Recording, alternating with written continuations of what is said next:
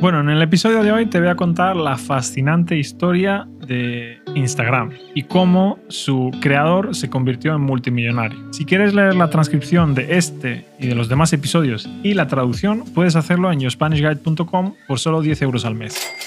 Además, eso me ayuda a pagar las facturas, a seguir creando contenido como este y te da acceso a un montón de recursos y también a un grupo de Telegram donde puedes chatear conmigo y con otros estudiantes de español. Bien, sin más dilación, vamos a empezar con la historia de Instagram. He de agradecer a Juan Lombana, un eh, creador de contenido de marketing de México, que resumió la historia súper bien y que gracias a su resumen, pues yo puedo hacer este episodio. Así que gracias a Juan Lombana. Bueno, en primer lugar, vamos a hablar de la persona.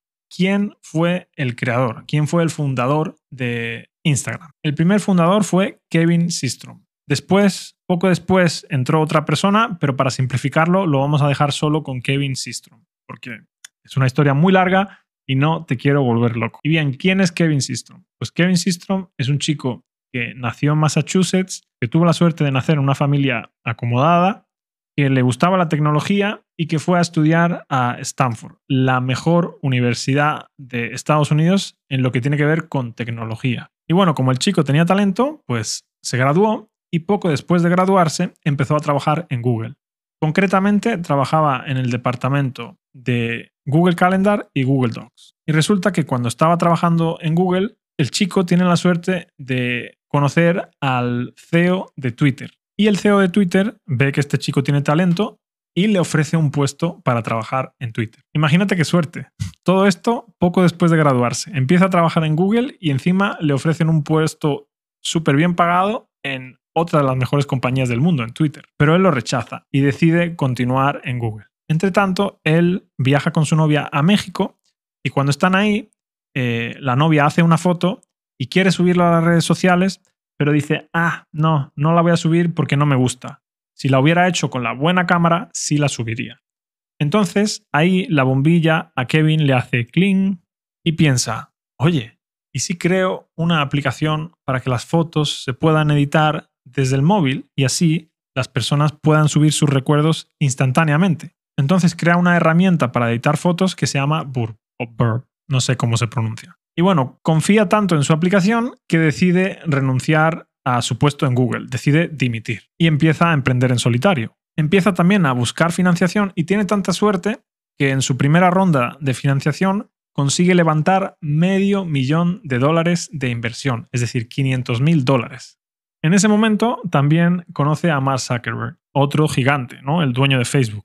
Y poco después decide cambiar el nombre de Burr porque parece ser que la gente tenía problemas para pronunciarlo y también parece ser que lo confundían con una marca de bebidas alcohólicas. Y cuando cambia el nombre a Instagram, la aplicación se vuelve súper viral. Tan viral que nada más y nada menos que Selena Gómez descarga la aplicación. En ese momento Justin Bieber estaba cortejando a Selena Gómez. Cortejar es algo así como flirtear con una persona. Y bueno, Justin Bieber también se descarga la aplicación. Cuando Selena y Justin se descargan la aplicación, empieza a tener muchísimo más éxito, sobre todo con Justin, que en aquel momento era bastante más famoso que Selena Gómez. Selena Gómez era muy famosa, pero Justin Bieber tenía un fandom, un grupo de fans mucho más grande. Y parece ser que, no sé si Justin Bieber o a través de sus representantes, se dan cuenta de que gracias a él la aplicación está creciendo muchísimo. Entonces deciden contactar con eh, Kevin y le dicen, oye, si quieres que siga utilizando tu aplicación, tienes que pagarme, porque yo te estoy trayendo muchísimos usuarios. Y cualquier persona, en su sano juicio, creo que habría pagado para que Justin Bieber siguiera trayendo a más personas. Pero Kevin dice que no, que no está dispuesto a pagar ni un centavo. Entonces Justin Bieber se borra su Instagram. Pero en ese momento Justin y Selena se pelean.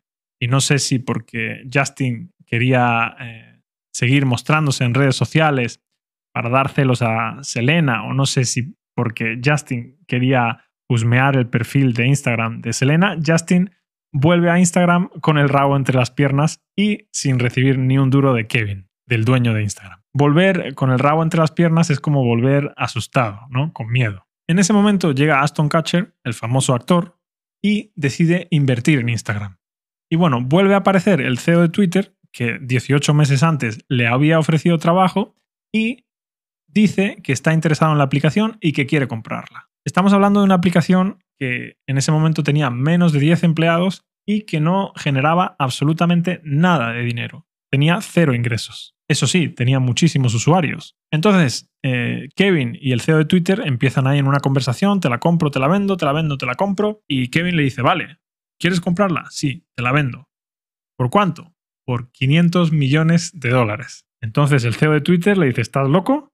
Hace 18 meses eh, estaba a punto de contratarte y no eras nadie y ahora me estás pidiendo 500 millones de dólares? Ni de broma, ni loco te pago esa cantidad. Y entonces Kevin con toda su sangre fría, le dice, ok, pues entonces no te la vendo. Yo creo que casi cualquier persona normal en ese momento la habría vendido por muchísimo menos, pero Kevin no la vendió. Entonces en ese momento, Mark Zuckerberg entra en la lucha. Se entera de que el CEO de Twitter está intentando comprar Instagram y contacta con Kevin, porque ya se conocían, y le dice, Kevin, sé que el CEO de Twitter está intentando comprarte Instagram sé que estás negociando. Te pago el doble de lo que te pague él con la única condición de que me la vendas este mismo fin de semana. Claro, el doble de los 500 millones de dólares que le estaba pidiendo al CEO de Twitter eran mil millones de dólares. Pero bueno, como eso no es dinero para el Tito Mark, Mark coge y se lo compra. Firman todo ese fin de semana y la empresa Instagram pasa a manos de Mark Zuckerberg y de Facebook.